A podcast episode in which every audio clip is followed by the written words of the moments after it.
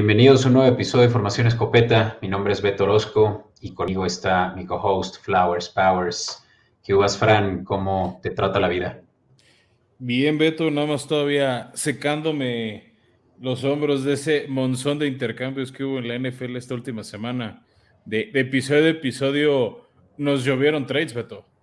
Sí, pues ya ves que hay gente que dice que este ha sido el off-season y el free agency en particular más loco de, de todos los tiempos, con sorpresas que nadie esperaba. Ya de hecho el episodio pasado, la semana pasada, les platicamos un poco sobre lo que ya venía aconteciendo, no solo agencia libre, pero también trades. Y justamente este episodio, Fran, está destinado a eso, a platicar de estos dos eh, procesos que suceden en paralelo, ¿no? En las transacciones que hay entre los equipos de la NFL ahora en la off-season, tanto la contratación de agentes libres como el intercambio de jugadores. Sí, que bueno, o sea, fue lo que más pasó, o sea, de episodio a episodio, realmente fue lo que más sucedió, ¿no? también, si no hablamos tanto la semana, en el episodio anterior, del, que fue la semana pasada, es porque no había, o, no habían sucedido, y más bien de viernes en adelante se destrampó el mundo de la NFL, y lo chistoso es que leía reportes en el combine cuando fueron los coaches, los gerentes generales, que varios reporteros preguntaban a, gerentes y así de si iba a haber intercambios, si lo veían, si estaban pensando alguno, y muchos decían que no, que veían pocos intercambios, que más bien contratar agentes libres, y ha sido lo contrario. O sea, obviamente siempre va a haber contrataciones de agentes libres, pero ha sido lento comparado a otros años. por ejemplo, hace un año hubo pocos intercambios, muchas contrataciones, y sobre todo los primeros dos, tres días. Apenas si nos damos abasto y ahora si hay contrataciones, ahorita se las vamos a dar en los escopetazos, pero ha sido menor o, es mi sensación personal.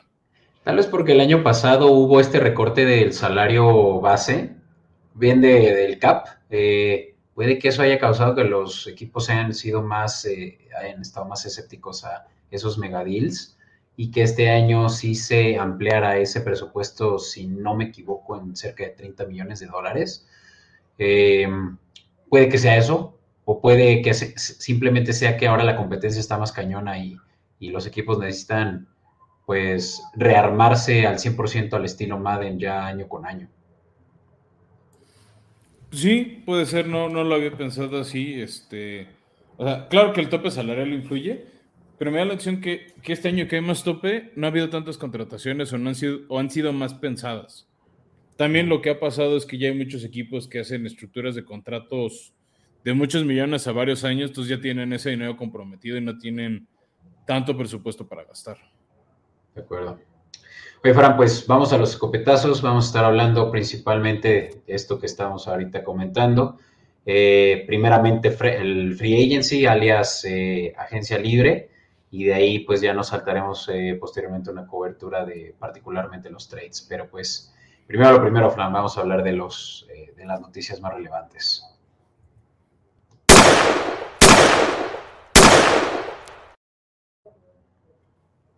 Y pues va, eh, ¿quieres empezar tú, sobre todo con algo que ya platicamos la semana pasada y que a la mera hora no?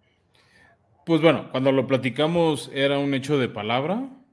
Eh, es que el jugador Sadarius Smith se arrepintió de firmar con Baltimore, nada más para aclarar a la gente, pues tú hablamos, ¿no? Tú y yo hablamos de, de cómo él y Marcus Williams ayudaban a reforzar esa defensiva de Baltimore que entre lesiones, COVID, este, edad no fue tan eficiente hace un año como, como lo había sido últimamente. Y pues, de hecho, por eso Baltimore ni siquiera llegó a playoffs, cuando eran los grandes favoritos. Y parece que el regreso de Sadir Smith, que empezó en Baltimore, se fue a Green Bay, era un buen regreso. Al final se arrepiente y se va eh, con los vikingos de Minnesota, le ofrecieron una buena lana. Este.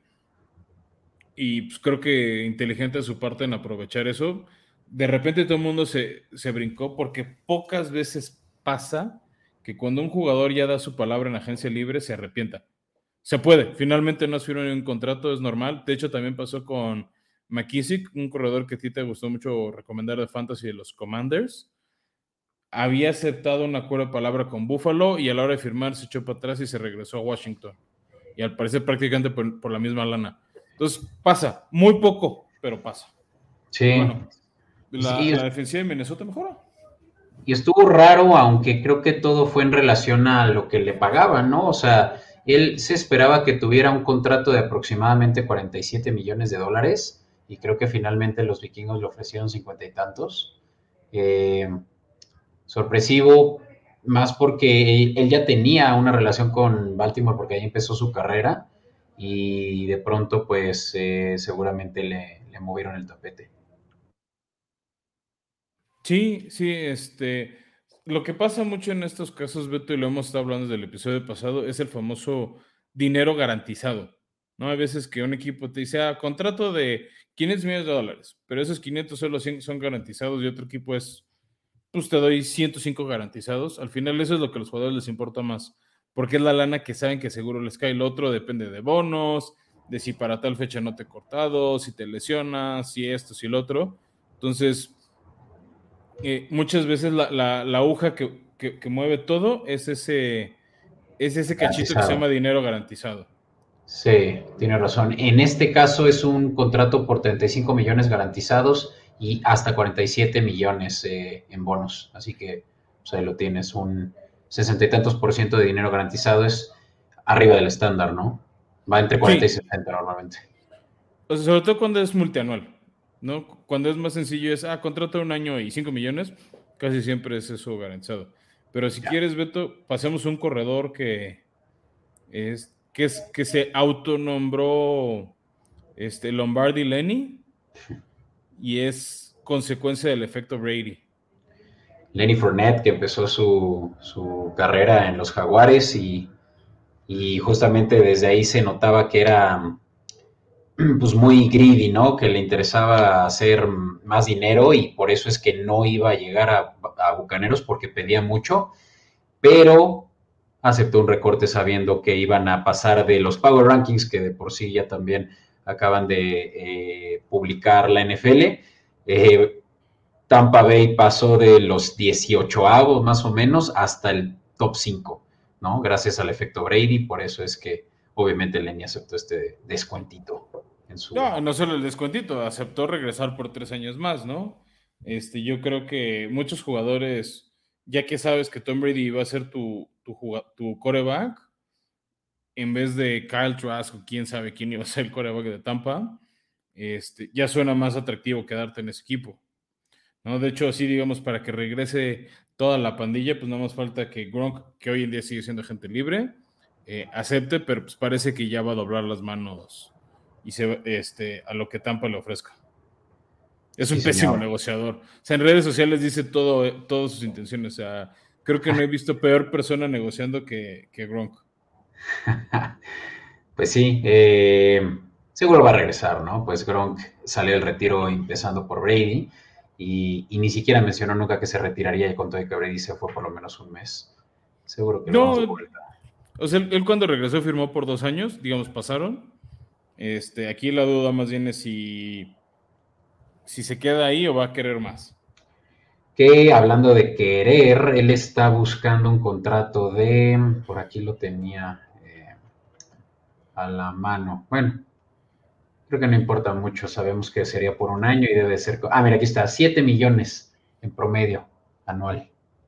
Que pues, si, te, si lo piensas no está tan mal, ¿no? Pensando que Obviamente están muchos más jóvenes los Tyrants, como por ejemplo el de Miami, que acaban de contratar también, eh, Gesicki, quien tuvo un contrato anual de 10 millones, ¿sabes? O sea, entonces no es tanto por Gronk lo que se pide. No, no, no, y sobre, sobre todo producción, este, eh, más bien, producción garantizada. ¿no? O sea, creo, creo que ese es este.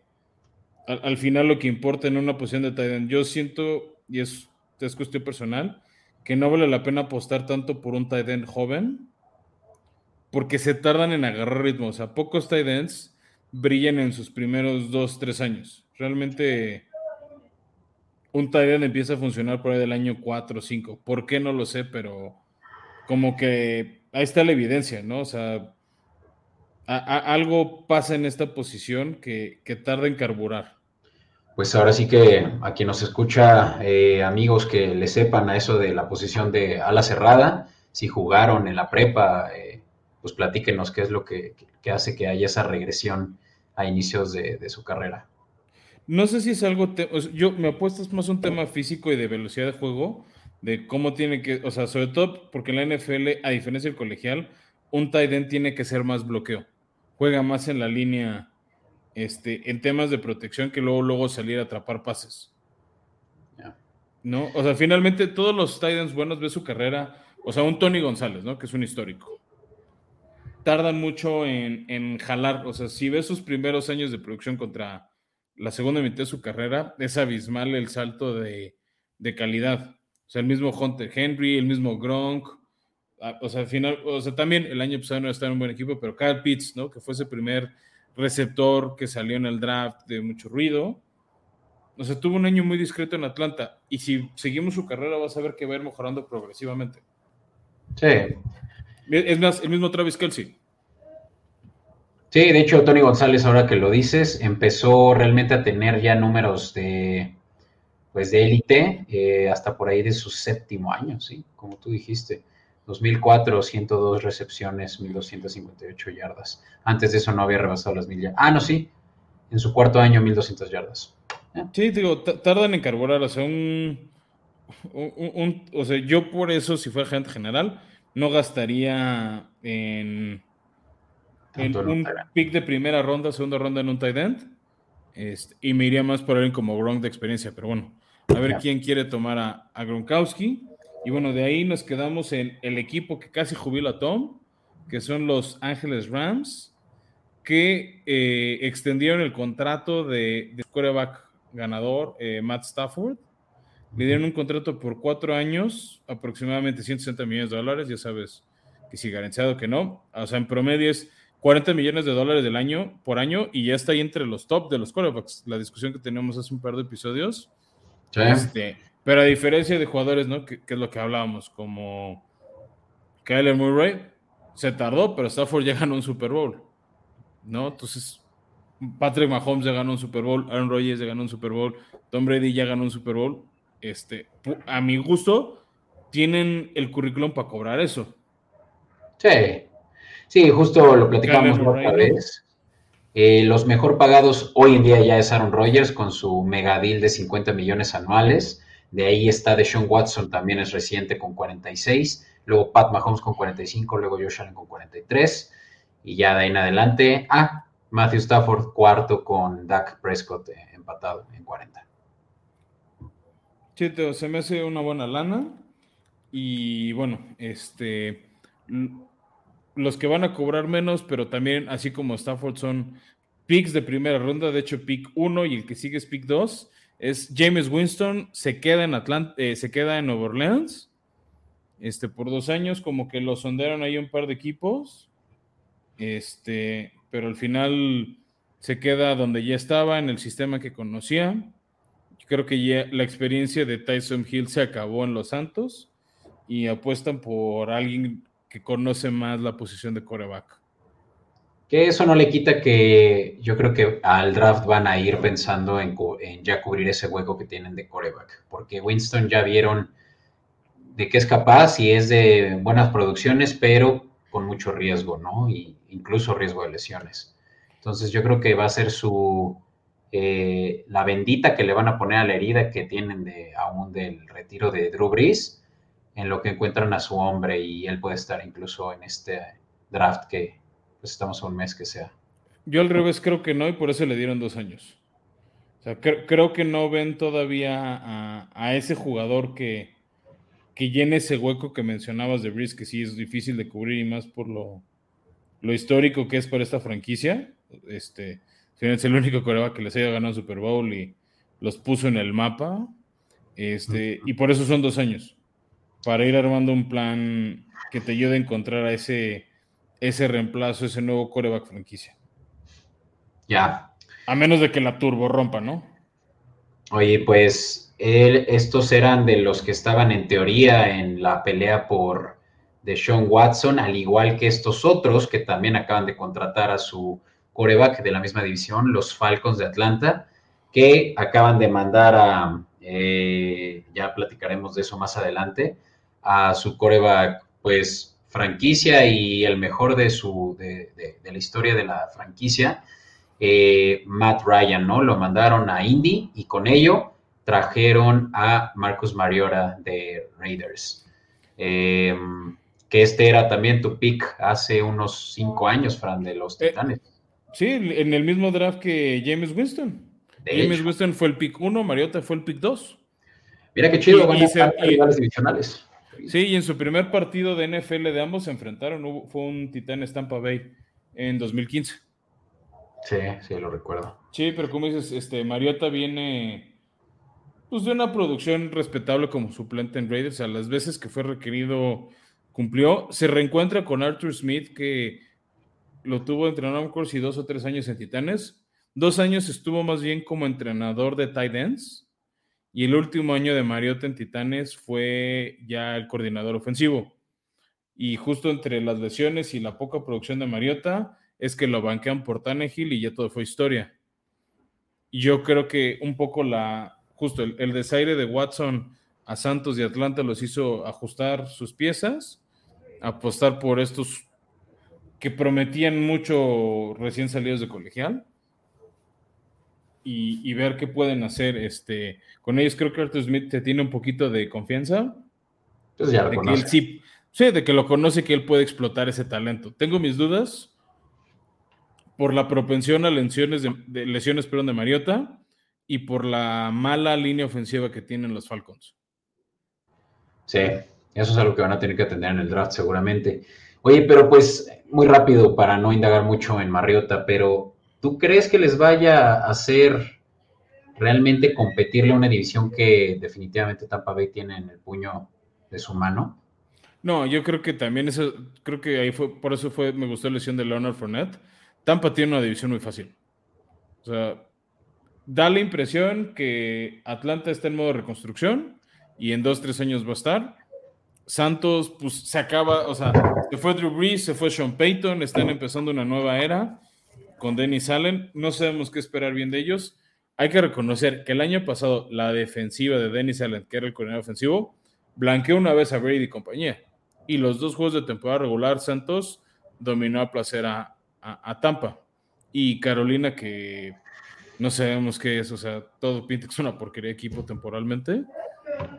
Lo ha hecho muy mal Carolina con, con Matt Rule, con su nuevo dueño, como que gastan a lo güey sin pensar. Entonces, para mí, Tampa tiene una división relativamente fácil en una nacional sin tantos pesos pesados. O sea, Green Bay sin Davante no está tan pesado. Rams, el campeón defensor, sigue siendo un equipo complicado tal vez Dallas y de ahí en fuera no se ve una superpotencia como si nos podemos desgastar en la americana. Al menos en papel. O sea, yo, diría que, que, no es que tengan una división fácil los, los bucaneros, tienen una conferencia fácil, ¿no? Y de hecho me sorprende que las apuestas porque Bucaneros llegue al Super Bowl ahorita son de 8 a 1. O sea, pues son ellos Rams y quién más. Bills. Ah, de la Nacional, sí. o sea, para llegar al Super Bowl. Box, seguramente en segundo lugar, ya lo podemos platicar en nuestros siguientes episodios de futuros. Pero hay, unos cuatro de la americana por dos de la nacional ahí, ¿no? En, la apuesta por por lo menos el top 5 de equipos que llegan al Super Bowl. Para mí que está muy fácil, o sea, puede que Green Bay también esté eh, cercano a, lo que pagaría Tampa, pero Tampa va a tener la, la primera semilla, me cae, con lo fácil que van a estar sus juegos. Eh, con los tres realmente que son ahorita fáciles, ¿no? Pero bueno. Pero sí, si quieres, ahora regresémonos a la americana. Lo hemos estado hablando, este, lo dijimos, ¿no? Previo al Super Bowl. Los bengalíes necesitan reforzar su línea ofensiva. Ya llevaban dos este, piezas, ¿no? Carras, Capra. Y se acaba de sumar el ex vaquero Lael Collins, uno de los mejores linieros ofensivos. Este, se fue en un contrato barato para el liniero ofensivo de su talento. Es un cuate que prácticamente toda su carrera ha ido al Pro Bowl. Sí, pues es de los, es de los que hacían eh, notar a la, a la, línea ofensiva de Dallas por tantos años, ¿no? Él, entre muchos otros, Smith y su centro que es su nombre, pero claro que Lael Collins era el, izquierdo, el derecho de, de Romo incluso. Sí, sí, sí, o sea, lo protegió y creo que eso va a ser ahora lo, interesante en, en, Cincinnati, ¿no? Vamos a ver qué pasa, o sea, creo que no todo el tema era la inofensiva, o sea, también la defensiva ahí tuvo sus, temitas, pero definitivamente por lo menos están buscando proteger más su inversión en Joe Burrow. Y creo que hacen bien, ahorita en su contrato novato, pagarle este, una buena protección y que te dure más. Sí, chingón. La verdad que muy buena contratación. Y con eso, la línea ofensiva de Bengalíes ya está, pero armada. Se trajeron a Capa de Bucaneros, se trajeron a Carras de, Patriotas, eh, tienen a una primera selección en Williams y Collins. Ahora sí, nadie va a poder tocar a Burro. Pareciera que no, pero bueno, veamos, ¿no? Porque sigue habiendo defensivos cazarrecompensas muy buenos. Está Frank, está Frank Clark, está TJ Watt. o sea, va a enfrentar a TJ Watt dos veces al año. Creo que esa va a ser la primera prueba de fuego de esta nueva línea ofensiva, ¿no? Miles Garrett también dos veces al año. La defensiva buena de, de Baltimore. O sea, por lo menos ahí son seis juegos donde si no tienes una buena línea, seguro van a llorar. Así es. ¿Qué más? Pues. Mira, si quieres, pasamos rápido los últimos tres. Este, el primero es, muy sencillo: es el tight end Gerald Everett, ex de Rams, ex de Seahawks. Este, se va a cubrir el hueco de Jared Cook en Chargers. Es un jugador confiable, no es superestrella, pero pues se une ese repertorio de, receptores o de hombres que pueden atrapar el balón de parte de, de Justin Herbert. Me gusta, yo creo que nunca debían de haber dejado ir a Hunter Henry. Si ya lo dejaron ir, creo que no es un mal reemplazo. Sí, pues, o sea, yo creo que es más de los que van a bloquear porque ya tienen a Williams y a eh, Allen en, pues, en el eh, deep field y pues va a ser solo pues, para proteger mejor a Herbert, ¿no? Porque eso es o, este sí, o esas pantallitas de, bueno, ya el tight rápido.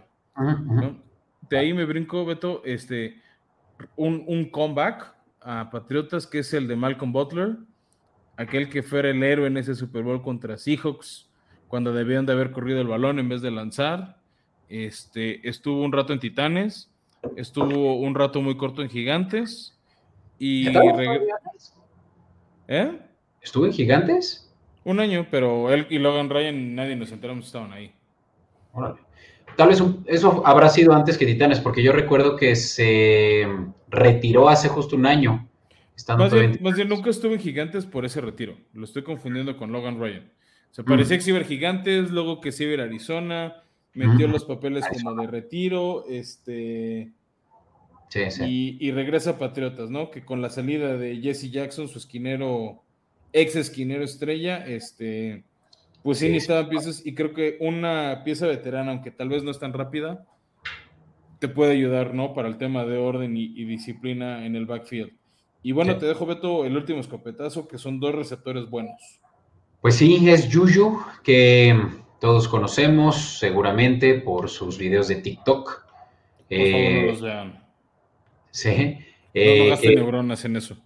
Que hace un año eh, había recibido ya una oferta de los Chiefs eh, pero pues él es, eh, él era Steeler de corazón y tenía todavía mucho que demostrar, eh, o eso intentó porque no le fue nada bien en su último año en Steelers, pero este año le, le, vuelven a hacer la oferta. De hecho, momentos antes de un mega trade, que lo, vamos a hablar a continuación de los Chiefs, lo que obviamente es la mejor oportunidad que podría tener Juju, pasar de un Kyle Rudolph a un Patrick Mahomes a que le pase, pues probablemente es que Juju va a superar las 100 recepciones este, esta temporada.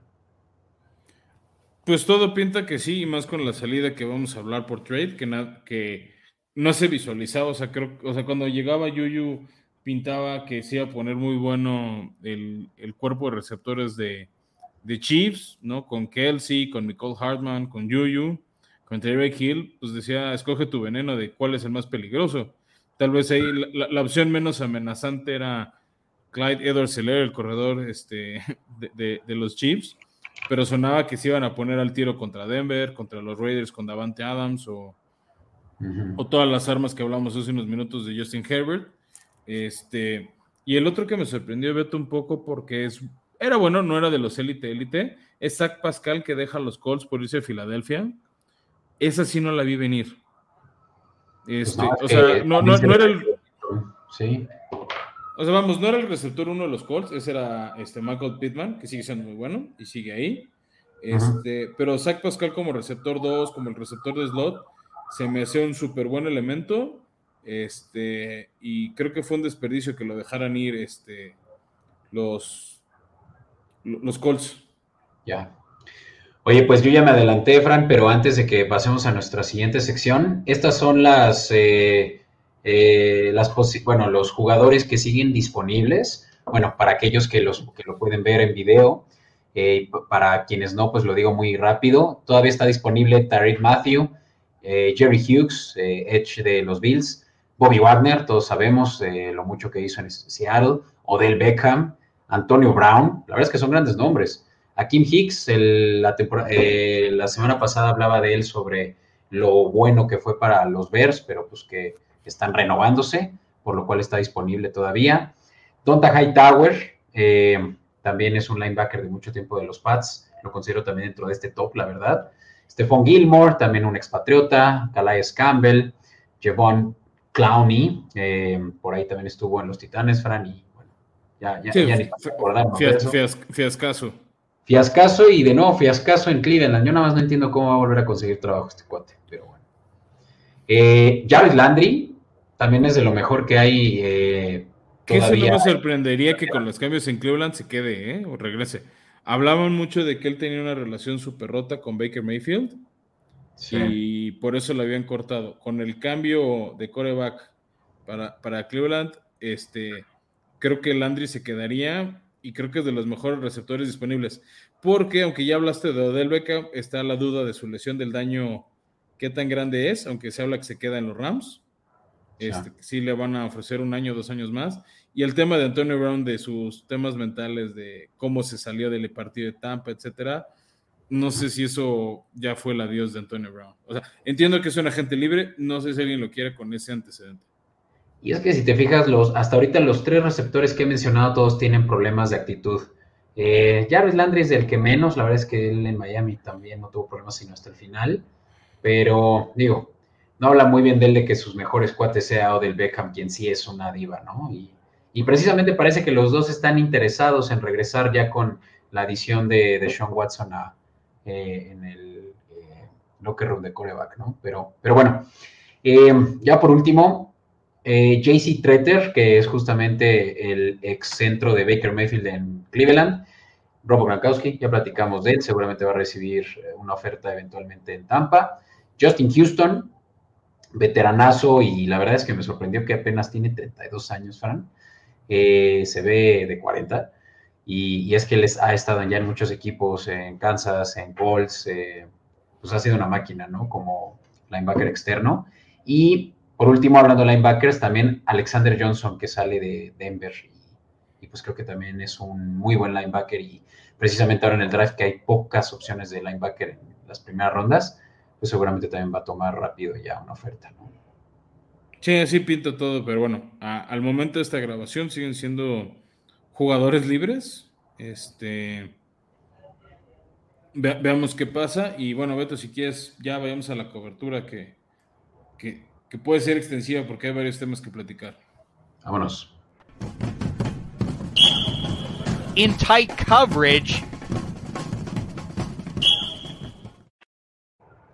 Vale, pues la cobertura de esta semana, Fran, como lo, dijimos, es para lo que muchos fue una de las mejores eh, eh, free agencies de los últimos años, en el sentido de las sorpresas que encontramos. Y pues la verdad que hubieron muchas que llamaron nuestra atención, pero pues empecemos yo creo que por el mega trade y, que muchos veían venir con esto de la publicación que hubo de, de Rogers y de Davante Adams, es de, de, quien hablo, el año pasado con esto de Last Dance, y efectivamente fue Last Dance de Davante en Green Bay y acaba de recibir un mega, mega deal Fran, ahorita nos dices tú de cómo, de cuánto fue y se acaba de ir a Las Vegas. el mejor receptor de la liga. Sí, eh, es un contrato de tres años. Si saca todos los bonos, aproximadamente 72 millones. Más o menos 22 son los garantizados a lo largo de tres años. Pero para sueldo de, de receptor abierto es bastante bueno. También, Beto, no lo dijimos la semana pasada cuando anunciamos este trade. Davante Adams jugó en el colegial con Derek Carr, ¿no? Entonces ya se conocen, ya hay cierta química.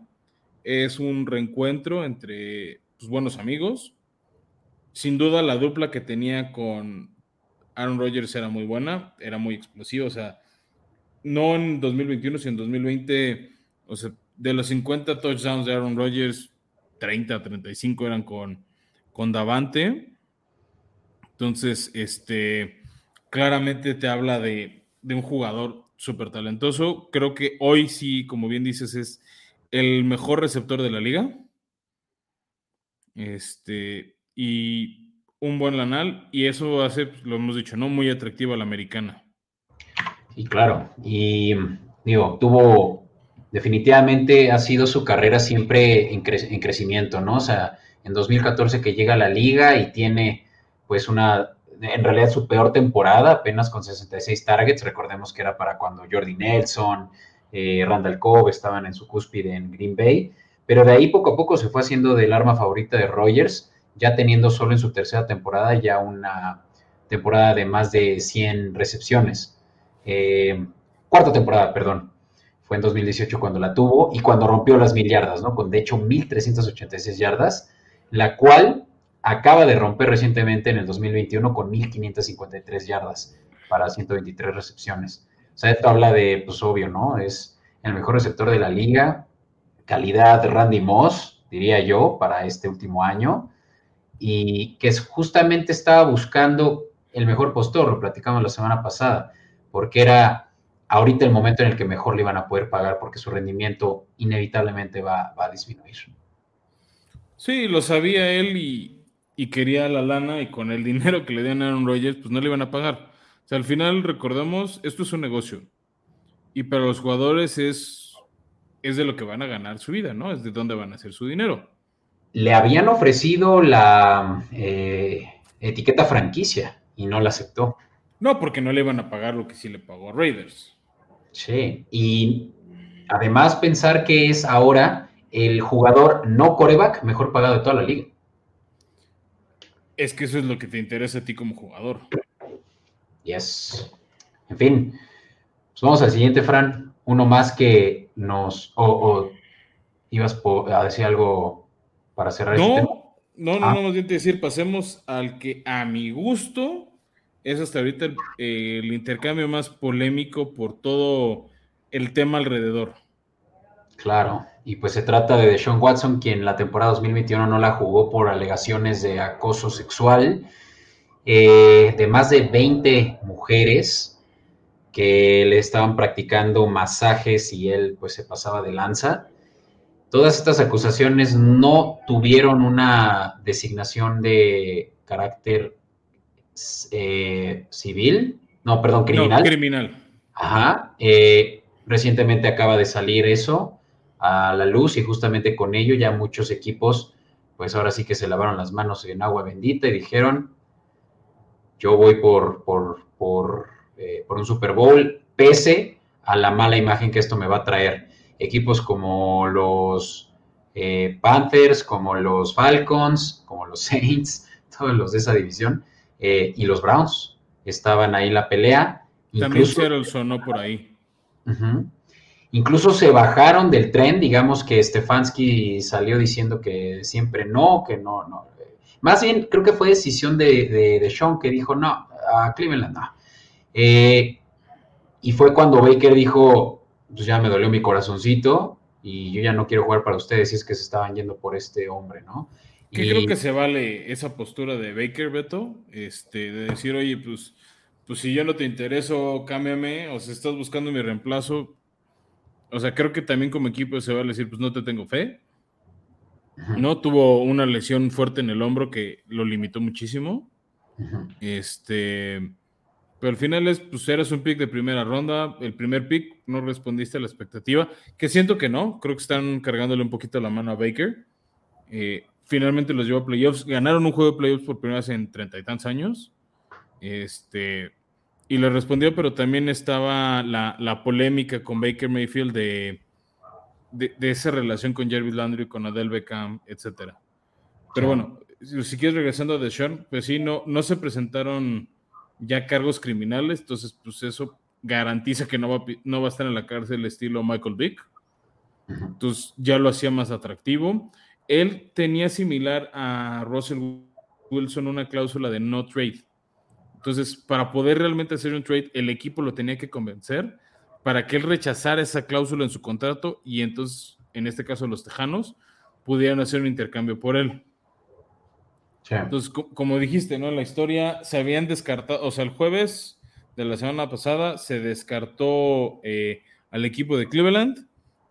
La gerencia general de Cleveland se puso pilas, le mejoró la oferta y es un contrato de 230 millones de dólares, algo así, algo así como 46 y pico garantizados de, salario anual, más bonos, etcétera. Bueno, obviamente, cinco años y que no le castigan su salario si es que es suspendido por la liga, que de acuerdo a varios reportes, lo más probable por el tema de conducta y de imagen, si lo castiguen y lo suspendan varios partidos. Ojo, le pagarían solo un millón de dólares este primer año si es que no juega ningún partido eh, o una mayoría de partidos de esta temporada. Esa es una de las cláusulas. Quiere decir que le van a dar una pensioncita por estar suspendido el tiempo que le vayan a dar. Que se lo van a dar, se lo van a dar. La NFL ha sido muy eh, estricta ya con medidas de este tipo.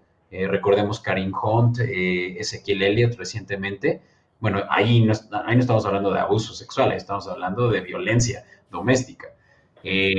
pero igual... al final es conducta, ¿no? O sea, como dices, e, es, es, un tema de conductas y lo que ahorita mucha gente cuestiona es, si a Calvin Ridley por apostar algo así como 1.500 dólares, ¿no? O sea, 30 mil pesos, que es una muy buena lana, no voy a decir que no.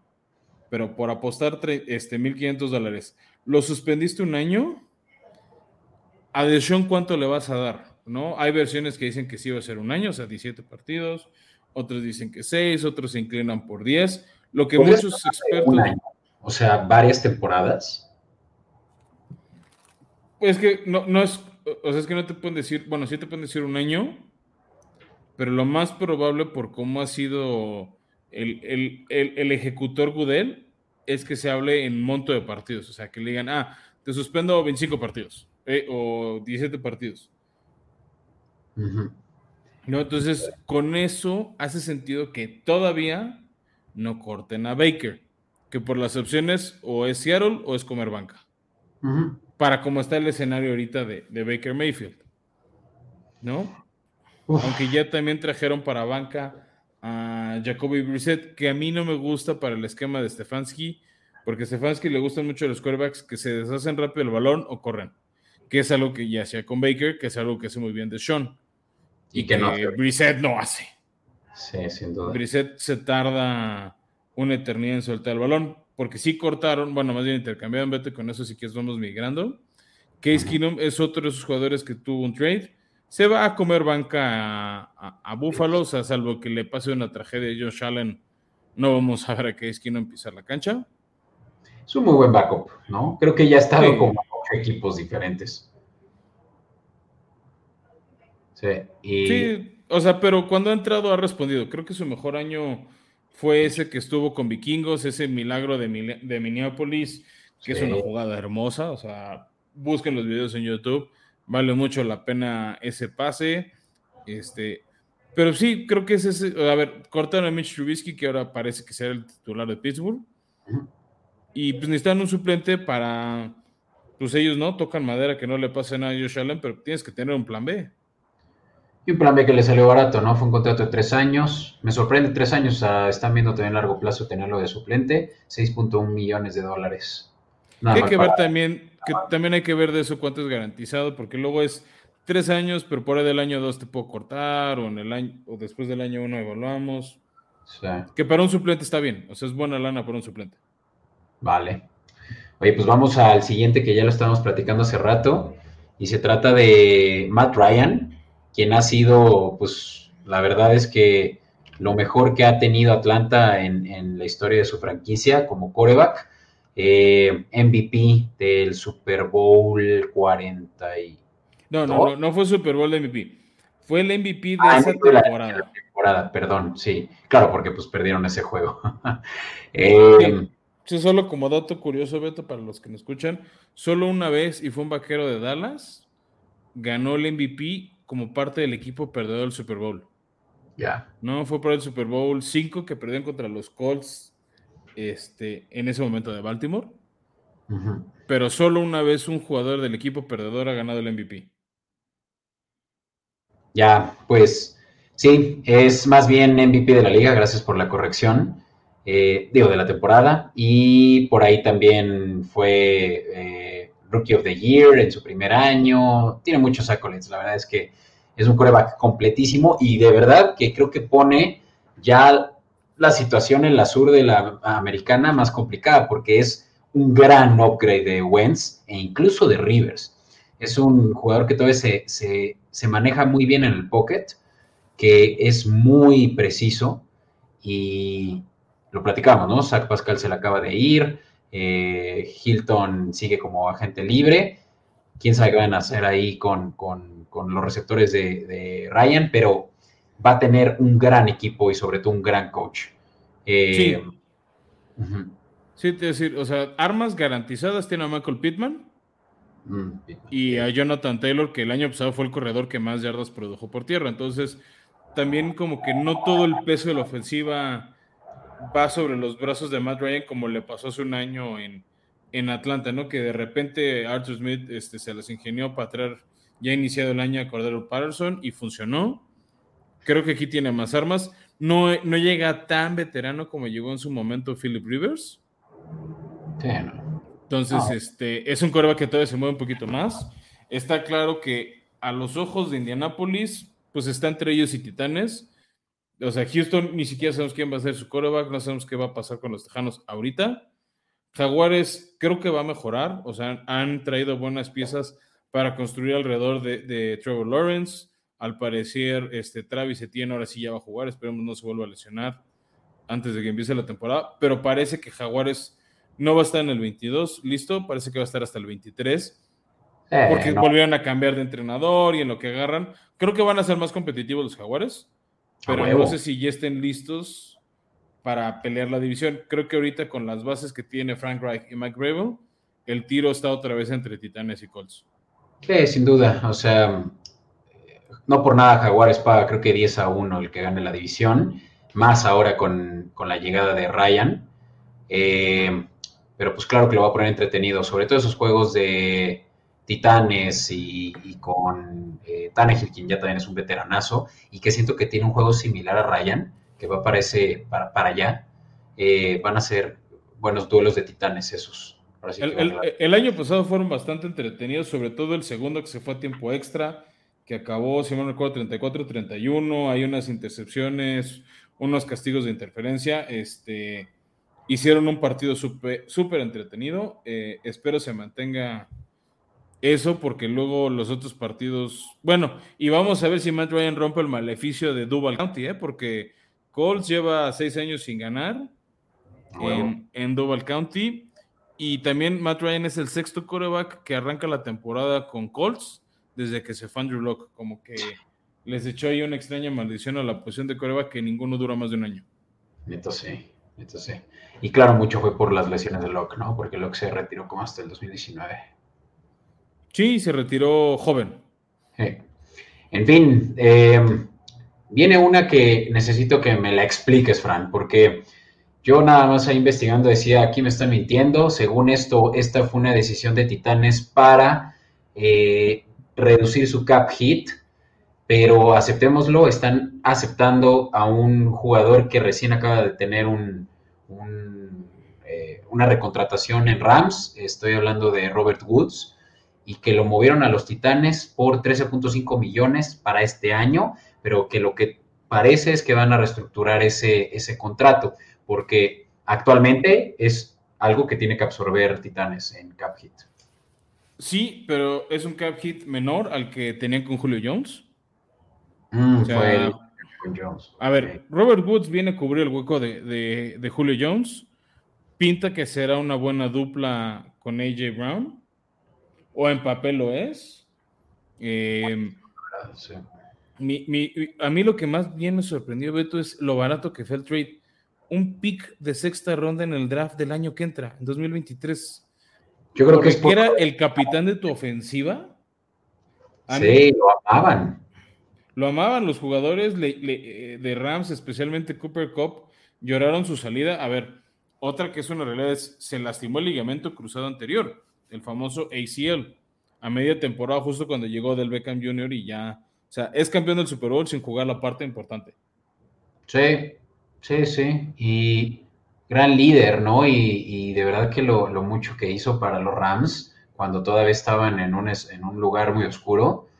Y como dices, parece un regalo, pero creo que tiene que ver con justo la reestructuración del, del, eh, del contrato, el que Rams se pudo librar de ese cap hit que tenía. Yo creo que fue un poco eso y a mí, o sea, tío, lo que me queda la cochina duda es el tema de su lesión.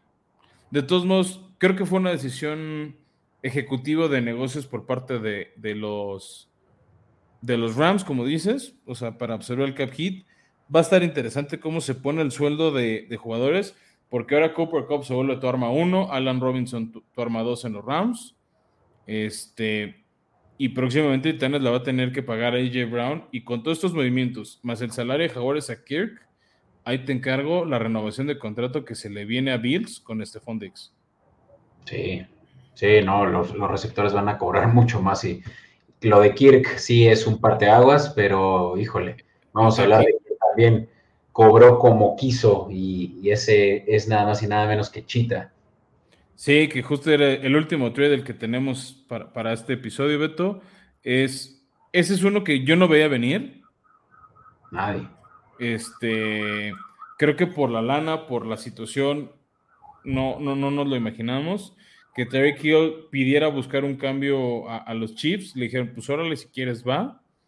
Este, eh, los equipos que más sonaron fueron Jets y eventualmente Miami, que es a donde se fue. Miami le dio picks de ronda 1, de ronda 2, de ronda 4 para este draft.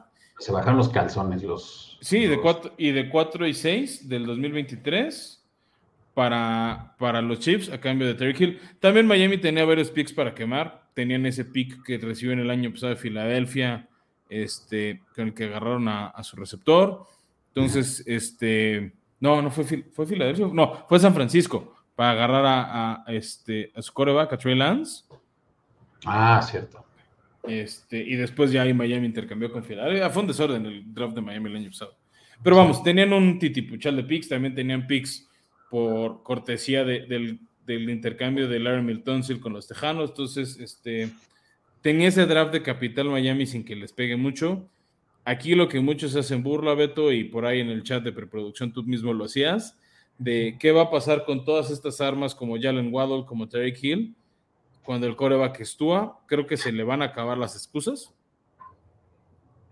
Este, a, a ¿Tú crees que tú, tú crees que Tua cumpla la promesa? Yo creo que sí, a ver, no creo que sea uno del top 5 y menos con lo ruda que está el americano, pinta ruda la americana para el 22. O sea, de entrada en su misma división está Josh Allen. Vamos a ver a Mac Jones en año 2. Con Bill Belichick ahí en, la- en el mando.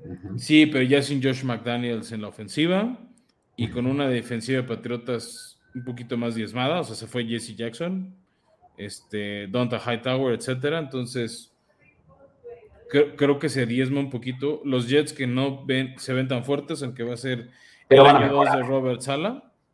O sea, Creo que no que van a mejorar. Peor. Ujú. Pero tú le dieron armas con un nuevo coach, este, ¿no? Que viene McDaniel, de, que viene de, de coordinar la ofensiva de San Francisco, que viene de este, es- aprender de este esquema de Shanahan que ha sido muy eficiente en la NFL.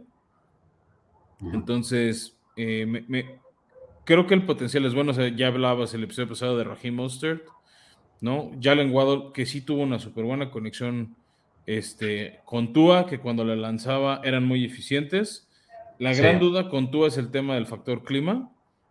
Ejemplo fue ese partido, penúltimo partido de la temporada contra Titanes, que en el frío y en otros juegos con lluvia no fue tan eficiente. Entonces, creo que ahí van a tener que, este, que ayudarlo los entrenadores a explotar su talento, porque entre Waddle y Terry Hill pinta que es una ofensiva rápida y profunda, o sea, de mucho ataque hacia el fondo de, la defensiva. Sí, va a estar interesante cómo se van a alinear estos dos. Algo me dice que se van a eh, canibalizar un poco porque Tyreek Hill juega en el slot bastante. Eh, lo, que hace Waddle también. Sí, pero puedes decir, ahora tú vas abierto, tú vas por el slot y viceversa. O sea, por lo menos creo que Buffalo respira de si se vuelven a topar con, con Kansas City, creo, creo que prefieren cubrir a Juju Smith Schuster o a Nicole Hartman o a Marqués Valdez Calding, que acaba de firmar. Nos enteramos poquito antes de, de, la grabación de este episodio, por eso no salieron los escopetazos. Pero bueno, este, o sea, creo que ya no es en papel o en nombre es tan peligroso Kansas. Y, y, bueno, al menos sí se van a ver, o sea, Buffalo va a ver en temporada regular dos veces a Tyreek Hill, pero creo que les asusta menos atrapando pasos de Tua que, de Patrick Mahomes. Pero veamos, en una de esas se arrepienten de haber deseado esto, ¿no? Mira, yo por ahí he visto, y ya lo vamos a comentar más adelante, que con este cambio, Tyreek Hill ya perdió el valor que tenía en Fantasy Leagues, ya no va a ser un top, un pick de primera ronda hace sentido con lo que estás diciendo de Tua y, realmente va a estar interesante ver su producción este año y si realmente es el jugador que todos conocemos por y gracias eh, principalmente a, Patrick Mahomes o no. Pero sigue siendo de los jugadores más rápidos de toda la liga y, la verdad es que Miami ahora sí está peligroso.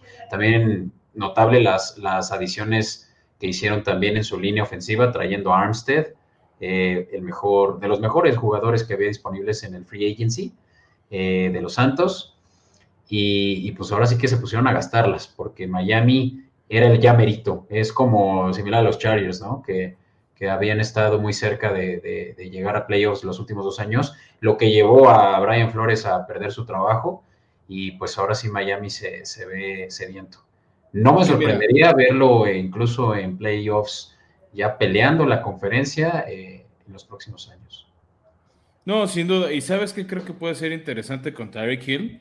Este, nada más para que sepan, le ofrecieron un contrato de cuatro años que ya con bonos sería de 120 millones de dólares.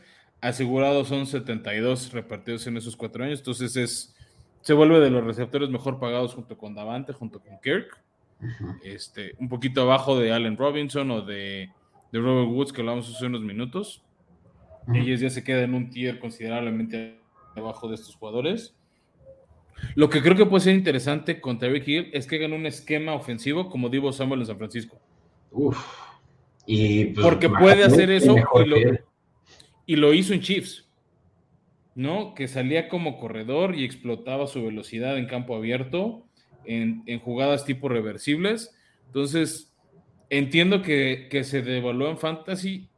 Yo no le quitaría el ojo al renglón donde lo usen así. No sabemos si lo van a usar, pero viendo el esquema que venía en San Francisco, en un jugador como Divo Samuel, y viendo que Tyreek Hill tiene condiciones similares, que no nos sorprende que así lo utilicen Beto.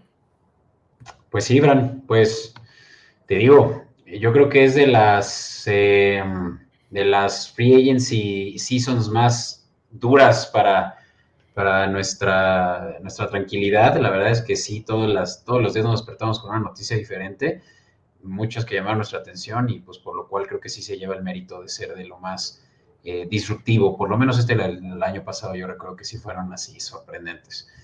Em, pues creo que con eso podemos cerrar por hoy. Eh, yo nada más quiero hacer una mención. Recuerden que en esta nueva temporada ya estamos grabando eh, en, en video. Nos pueden ya también ver las caras semana con semana en YouTube. Así que estén pendientes de nuestras redes sociales para, para que eh, pues para que los redirijan ¿no? a estos nuevos canales que tenemos disponibles. Y para quienes ya nos están viendo, eh, asegúrense de también escucharnos en plataformas como Spotify, Apple Podcast y, eh, otras de sus favoritas, ¿no? Google Podcast, Deezer, tenemos varias donde nos pueden encontrar. Y, en pantalla incluso pueden escanear el, código de Spotify, teniendo ahí a la mano el buscador de Spotify. Y pues con eso ya denos, incluso ya aprovechando, Fran, ¿por qué no?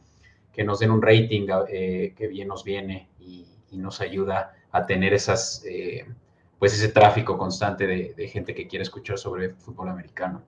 Sí, no, esa famosa de a ustedes no les cuesta, a nosotros nos ayuda mucho. Este, y también, ¿no? En estos formatos de video también vamos a estar invitando a, pues, a más gente para hablar de los equipos, ¿no? Ya vamos a empezar a hacer la cobertura del draft. También vamos a hablar del potencial o, el escenario optimista para cada equipo. Ahorita los fans de todos los equipos vemos un escenario en el que nuestro equipo puede llegar a ganar el Super Bowl en, en, en febrero de 2023. Entonces, pues sí, ya abrimos la convocatoria, ya se han apuntado algunas personas, este, para eso, ¿no? De, participar con nosotros, para hacer ese, e, e, ese speaker de, ese equipo, ¿no? Ya tenemos por ahí alguien que nos ha alzado la mano de Steelers, tenemos de los Commanders, hemos traído a varios de los Cowboys, tenemos a Mitch de, Miami, tenemos opciones de Chargers, entonces, este, si, si les interesa venir a hablar de su equipo, este, planeamos una agenda con ustedes, hablamos de la escaleta, de qué vemos de su equipo, si quieren ser antes del draft, después del draft, son súper bienvenidos, porque al final este podcast es de fans teniendo pláticas con otros fans. Amén. Así es. Y pues por último, no olviden que nuestras redes sociales, Escopeta Podcast, pueden estar al pendiente de, todos nuestro, de todo nuestro contenido. Eh, una vez más, ahí mismo van a encontrar todos los canales de distribución. Eh, asegúrense, por favor, de recomendarnos y de eh, reitearnos donde puedan con 5 estrellas, con 10 de 10. Y pues eh, muchas gracias por estar hasta aquí escuchando. Eh, gracias a ti, Fran, también. Y pues nos escuchamos la próxima semana. Ya vamos a empezar a platicar sobre el draft de este año. Buenísimo, Beto. Pues nos vemos en una semana. Órale.